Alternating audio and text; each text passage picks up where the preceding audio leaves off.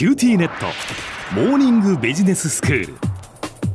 今日の講師は九州大学ビジネススクールで組織行動とリーダーシップ論がご専門の松永正樹先生です。よろしくお願いします。よろしくお願いします。先生今日はどういうお話でしょうか？はい。前回はこの世界は理不尽なことがなく予測可能で理にかなったことだけが起きる公正な場所であってほしいと願う人の社会心理的なバイアス公正世界仮説と呼ばれるものをご紹介しました、はい、そしてそれが組織における評価を難しくするということをお話ししました、うん、で今日はここから視点を少し転じて組織行動の実質的な始まりの活動すなわち採用について考えていきたいと思います。はい組織行動というくらいですからまずは人が組織の中に入らなければそもそも組織行動は始まりません。ええ。その意味で採用活動は組織行動を方向づける重要な最初の一手であると考えることができます、はい。採用活動は採用する側とされる側この両方から捉えられます。ええ。本日はまず採用する側つまり組織の側から従業員を雇うプロセスについて取り上げてみたいと思います、うん採用活動の最初のステップは募集です。はい。特に人手不足がどの業界でも枕言葉として定着した昨今。できる限り多く優秀な採用候補者を集めることがここでの鍵というふうになります。そうですよね。でこのできる限り多くの採用候補者を集めるにあたってはよく販売促進のプロモーション活動だとかマーケティングなどで言われるフレームワークがあってアイドマというんですけれども。アイドマですか、AIDMA アイドマというものです。AIDMA はい。はい。それぞれ頭文字になっているんですけども、ええ。最初の一文字 A はアテンションはい、自社が採用活動を行っていることを広く告知してうん。候補者の側のアテンション注意ですね。うん。これを引いて認知度を高めるということを目的としたステップです。はい。その次は I これはインタレストを表します。興味っていうことですか？はいその通りですあの、まあ、告知をしてアテンションを得たと。注意を引いたと。いう後は今度は興味を持ってもらわないといけないということでええ。自社の採用活動について興味を持ってもらうと。いうところがポイントになってきます。うん。3つ目は D これはただ興味を持ってへえそういう会社があの採用してるんだと。いうだけではなくて自分もそこで働いてみたいなというもっと前向きな気持ち積極的な欲求を喚起するというところですね。英語で言うとデザイアというものが当てられます。はい、でさらに就職先、まあ、あるいは転職先ですね。うん。この候補を一つだけに絞ってもそこしか就職活動しませんという人はまずいません。うん。でそこで比較された後も引き続きやっぱりこの会社に興味があるここで働きたいというふうに興味関心を維持してもらわなければなりませんのでええ。これがアイドマの4文字目 M のメンテナンスということになります、あメンテナンスなんですね。はい、最後はアイドマの5文字目のまた A に戻るんですここはアクションですね。はい。興味を持った。でそこでさらに前向きになって働きたいという意欲も芽生えた。うん。いろいろ比較をした上でさらにその興味が維持されたとなるといよいよ具体的に候補者の側が実際に応募するという段階のアクションになります、はいはいはい。以上の各ステップそれぞれどれぐらいの割合であの自分の会社が成功しているのかというのを見ていくことがこのアイドマの使い方になります。アイドマですね。まずは注意を引いて、そして興味を持ってもらってで働きたいという欲求を引き出して、えーそしてそれを維持してもらって行動に移すっていう、そうです。うん。なので例えば調べてみると自社が採用活動をししていることを知ってますか？といろんな人に聞くと、まあ、知ってますと。うん。で興味ありますか？まあないことはないですとただどうしても応募になかなかつながっていない。なんでなんだと。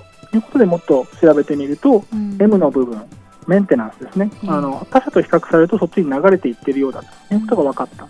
となれば他社の条件と自社の条件をよく調べて、まあ、見劣りしている部分を修正すると。うん。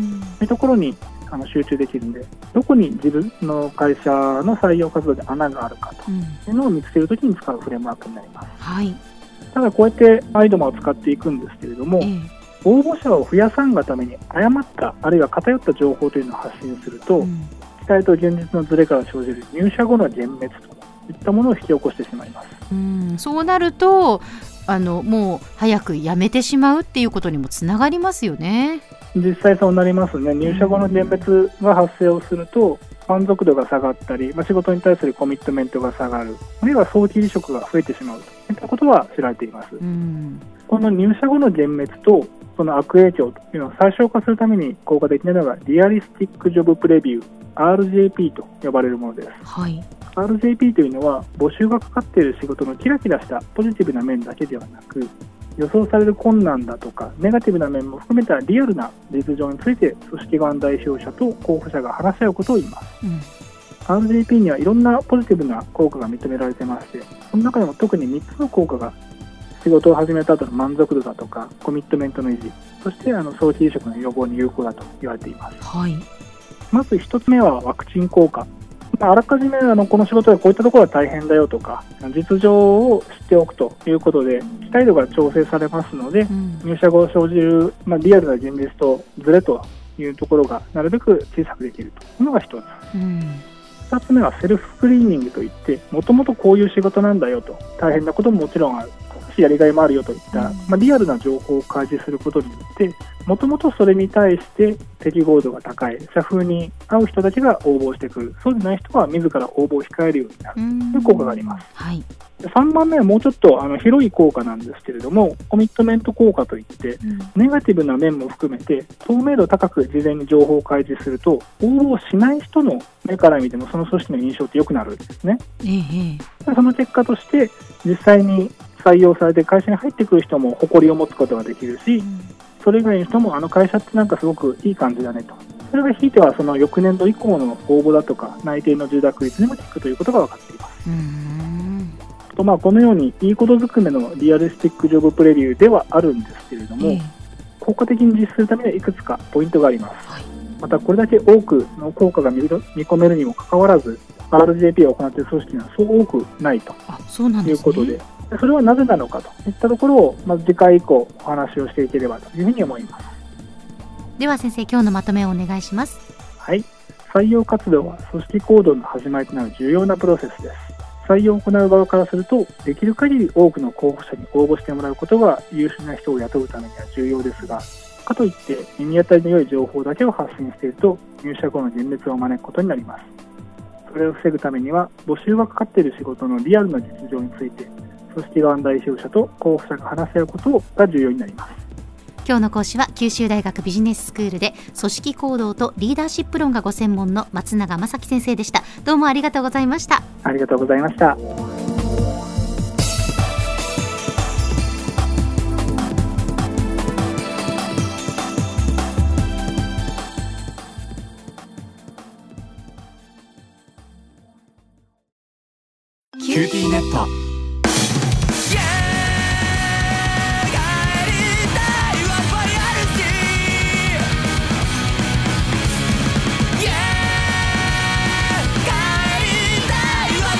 やっぱ家最高。W i f i あるし。光はビビック。